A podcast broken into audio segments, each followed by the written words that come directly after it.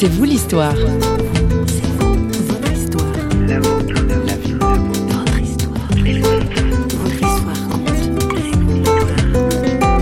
Au fond de moi-même, j'ai toujours voulu un Dieu qui ne ferait pas exception de personne. Bonjour, bienvenue dans C'est vous l'histoire. Aujourd'hui, nous allons découvrir que si Dieu ne fait pas d'exception, il fait des destins exceptionnels, comme celui de Salah Chala, ancien musulman dont Christine Raymond vous offre une petite tranche de vie.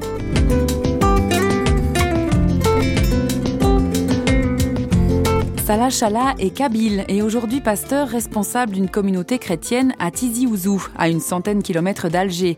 Mais avant cela, Salah était musulman, étudiant universitaire avec beaucoup de questions. Il l'avoue lui-même, il était secrètement en recherche d'un Dieu différent.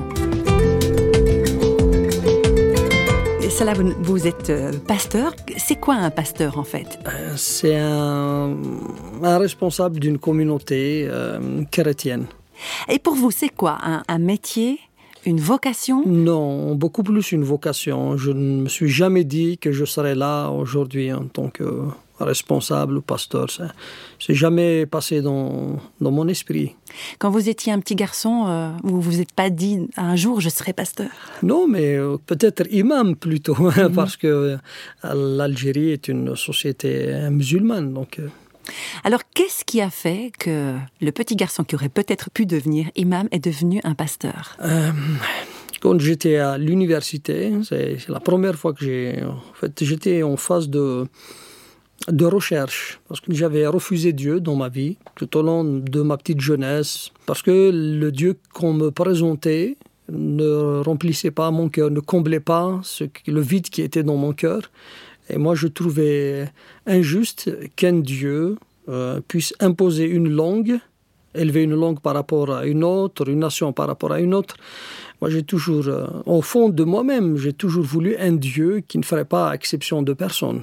Ça, vous en avez déjà très conscience à, ce moment-là? Oui, j'étais. C'était important. C'était important vu que nous sommes une minorité. Hein, donc, euh, sur le plan linguistique, c'est des Kabyles, c'est des Berbères. On est perché dans les montagnes de la Kabylie. On avait notre langue, c'est le berbère. Euh, on avait nos particularités, nos traditions qui n'avaient rien à voir avec, euh, avec les autres régions. Voilà, c'est ce sentiment d'être rejeté. C'est comme si Dieu était complice de notre mise en quarantaine. Voilà, ce Dieu qui nous présentait, on l'imposait. Moi, je ne voulais pas de ça.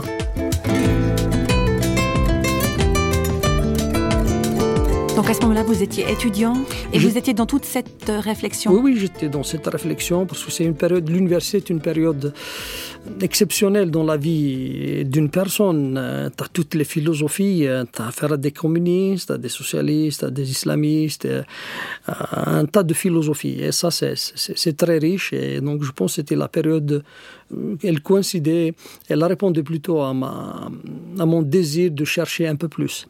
Donc Dieu je dirais Dieu parce que je suis croyant aujourd'hui, sinon je dirais le hasard, m'a mis en contact d'un chrétien qui est un Kabyle comme moi, né dans des montagnes, fils de montagnard, et puis me présenter un Dieu qui n'avait rien à voir à ce que me présentait ma culture, enfin les musulmans. Euh, un Dieu qui est proche des hommes, qui écoute les hommes, qui voit ce qui est au fond du cœur et qui est capable de communiquer avec euh, la langue maternelle et qui connaît toute l'humanité, qui transcende les cultures et les civilisations. C'est ce Dieu-là, au fond de moi-même, que je recherchais. J'avais des difficultés, certes, parce que ça a pris six mois. En fait, j'avais vécu une crise, un combat intérieur pendant six mois. Vais-je accepter ce nouveau Dieu, entre guillemets, ou euh, regagner la foi musulmane? C'était un combat parce que mon cœur voulait de ce Dieu-là, mais ma raison me disait peut-être que c'est un mensonge, euh, parce que disent l'évangile muharraf, c'est-à-dire euh, n'est pas authentique. Et, c'est ce qui m'a poussé à prendre un temps de réflexion. Donc après six mois, j'ai pu quand même accepter Jésus dans ma vie comme Seigneur et Sauveur. Donc c'est à partir de ce moment-là que vous vous êtes dit, mais j'aimerais devenir pasteur? Non, du tout, du tout. Pour moi, c'était une satisfaction intérieure. La peur que j'avais de Dieu, parce que j'ai peut-être omis de le dire, je disais aux gens que je ne croyais pas en Dieu, je faisais des choses euh, qui montrait que je ne croyais pas en Dieu, mais quand même j'avais cette peur de Dieu qu'un jour viendra que j'aurai affaire à lui. Et en fait, dès que j'ai donné mon cœur à Jésus, c'est comme si Dieu a mis sa main dans mon cœur, il a arraché cette crainte, cette peur, et il a mis sa paix. Il le dit dans la Bible, la paix qui surpasse toute intelligence. Donc il a mis cette paix, c'est-à-dire ce, que je cherchais depuis toute ma jeunesse, je l'ai trouvé le jour où j'ai accepté Jésus dans mon cœur. Et c'est pour la première fois de ma vie que je pouvais être en paix et que je me disais, aujourd'hui je peux mourir. Je n'ai plus peur de Dieu. Et ça, c'est formidable. C'est une chose. Je pense que tout être humain recherche, en fait, c'est cette euh, réconciliation avec, avec Dieu. Et puis, j'étais satisfait. J'ai pas cherché à devenir euh, un pasteur ou je ne sais pas, je n'avais même pas euh, ces idées-là, quoi. Parce que à, l'université, vous étiez en recherche d'un métier, enfin, vous étiez. Hum, j'ai un diplôme de biochimie, donc ben, je, désirais en fait travailler dans un labo de recherche, je, ben, comme tous les jeunes, quoi. J'avais, mais le Seigneur a fait tout autrement.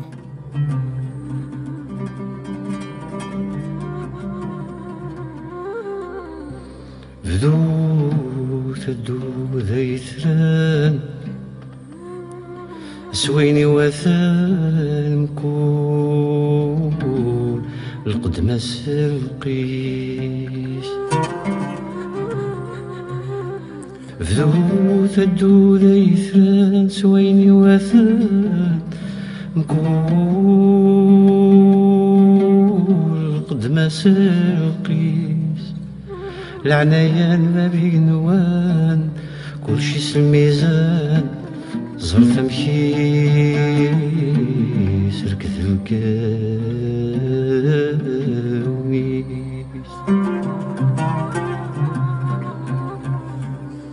أدرينا ما حلاون يوجي عشقان. أدللنا ما حلاون يوجي عشقان. سكريان خلق ريزين La foi de Salah s'inscrit dans un contexte bien particulier. En Algérie, l'islam est la religion d'État et les pressions à l'encontre des chrétiens sont nombreuses. Mais étonnamment, le cœur est, en paix. Donc malgré qu'on a des persécutions, malgré qu'on a des pressions de, de la part de tout notre entourage, mais on est en paix. Et c'est ce qui aide les croyants à continuer de marcher en Christ. Donc pour moi, je, je ne fais pas d'effort dans le sens où de motiver les gens, c'est-à-dire c'est comme si de les influencer parce que j'ai cette conviction en moi que c'est Dieu qui les convainc et c'est lui qui, qui met cette paix dans leur cœur et, dès qu'ils sont en paix, ils peuvent faire tout, sans penser à tout l'entourage. Voilà. Est-ce qu'on peut dire quelque part que vous avez peur de rien? Oui, bon, oui, je pense qu'on a, qu'on a dépassé cette dimension de peur. Ça ne veut pas dire qu'on n'a pas dépensé comme ça des craintes, c'est pas ça. Mhm. Mais on ne veut pas répondre à la peur. Mais on est, je dirais que, que le chrétien est conscient en Algérie qu'il doit payer le prix. Jésus a été très clair, il nous a avertis et nous le vivons. Il a bien dit, vous aurez des tribulations dans le monde, prenez courage, car j'ai vaincu le monde.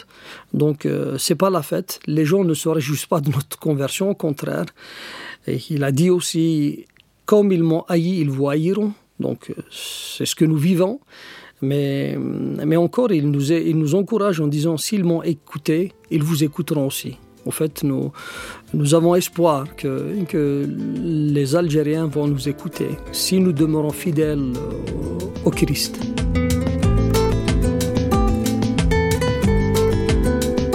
Peut-être une dernière question encore, celle-là. C'est quoi qui vous passionne le plus dans cette euh, vocation de pasteur? Ce qui me fascine le plus, c'est à chaque fois que je lis ce que a dit le Seigneur. Il dit que je bâtirai mon Église et les portes du séjour des morts ne prévaudront point contre elle. Jésus, il est le chef de l'Église et c'est lui qui l'a bâti. Nous ne sommes que de simples outils, hein, j'exagère, mais on est, on est des personnes dans son cœur. Mais il veut composer avec nous. Ce qui me fascine le plus, c'est que Dieu collabore avec les hommes. C'est un honneur, un privilège, mais aussi une responsabilité. Donc quand il est dit ça, c'est que c'est pas une construction euh, physique. On voit pas Jésus qui prend le, les briques et qui monte les... C'est une construction spirituelle, tu vois. C'est mettre les gens euh, ensemble pour qu'ils puissent communier, c'est-à-dire partager les peines et les joies, les, les, échecs et les, les réussites, c'est-à-dire un, un, un, ensemble de personnes, un corps spirituel, si j'ose dire, une véritable communion. Je pense que c'est ça l'Église. C'est que Dieu veut bâtir. Il veut que les hommes comme ils se, ils se, sont réconciliés avec Dieu, maintenant Dieu veut que les hommes se réconcilient les uns envers les autres, qu'il y ait une réconciliation horizontale entre les hommes. Et s'il n'y a pas cette réconciliation avec Dieu, on ne peut pas vivre ensemble. Donc Jésus, il est venu déjà pour régler le premier problème et il nous aide encore aujourd'hui pour que nous soyons ensemble unis avec lui en esprit, évidemment. Alors c'est être unis avec euh, les autres personnes de la communauté, comme on l'a bien compris, comme vous venez de l'expliquer, et comment vivre alors avec votre entourage, avec vos, amis musulmans? Le, le, plus important pour nous, c'est d'être des témoins. Nous savons une chose, que c'est Dieu qui convainc. Je ne peux pas convaincre un homme. Si j'arrive à le convaincre, alors je deviendrai de fait manipulateur. Si c'est moi qui influence la personne, alors je serai manipulateur et menteur devant Dieu. Mais si j'ai cette conviction que c'est Dieu qui convainc, alors Dieu me demande une chose, c'est d'être témoin de la vérité, tout simple. De partager ma foi, d'expliquer comment le Seigneur m'a trouvé, euh, qu'est-ce qui a changé, euh, comment j'étais, comment je suis aujourd'hui. Et au-delà de la parole, c'est la vie, en fait. C'est la vie au quotidien. Et ça, c'est important pour nous. Donc garder le contact toujours. Jésus n'a, Dieu n'a jamais rompu le contact avec l'humanité et il nous demande aussi d'être semblables à lui, d'être des témoins de son amour, de sa bonté, de sa patience. Et ça c'est important, ça nous demande un sacrifice, mais nous l'assumons parce que son esprit nous aide chaque jour. Merci beaucoup pour ce témoignage. Merci.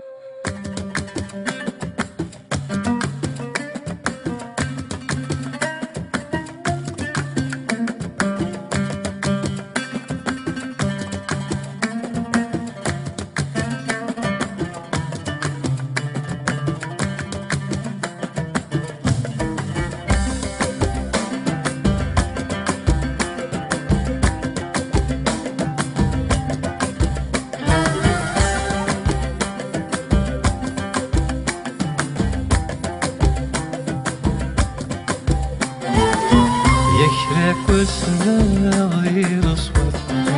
عنا كنا ناس شنو ينززنا شحال وصنا النعمة سيد سنو الفوق يكرا كل سنا غير صوت.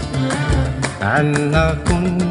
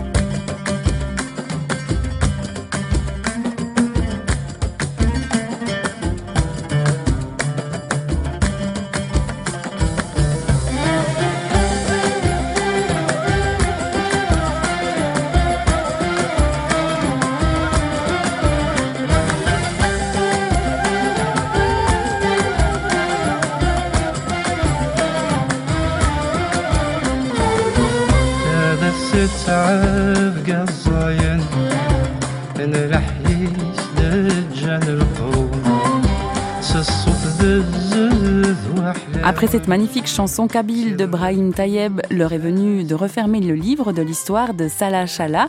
Cette émission a été signée, vous le savez maintenant, Radio Réveil bien sûr. Retrouvez-nous aussi sur notre page Facebook et on attend aussi votre visite sur notre site www.parole.ch. À plus!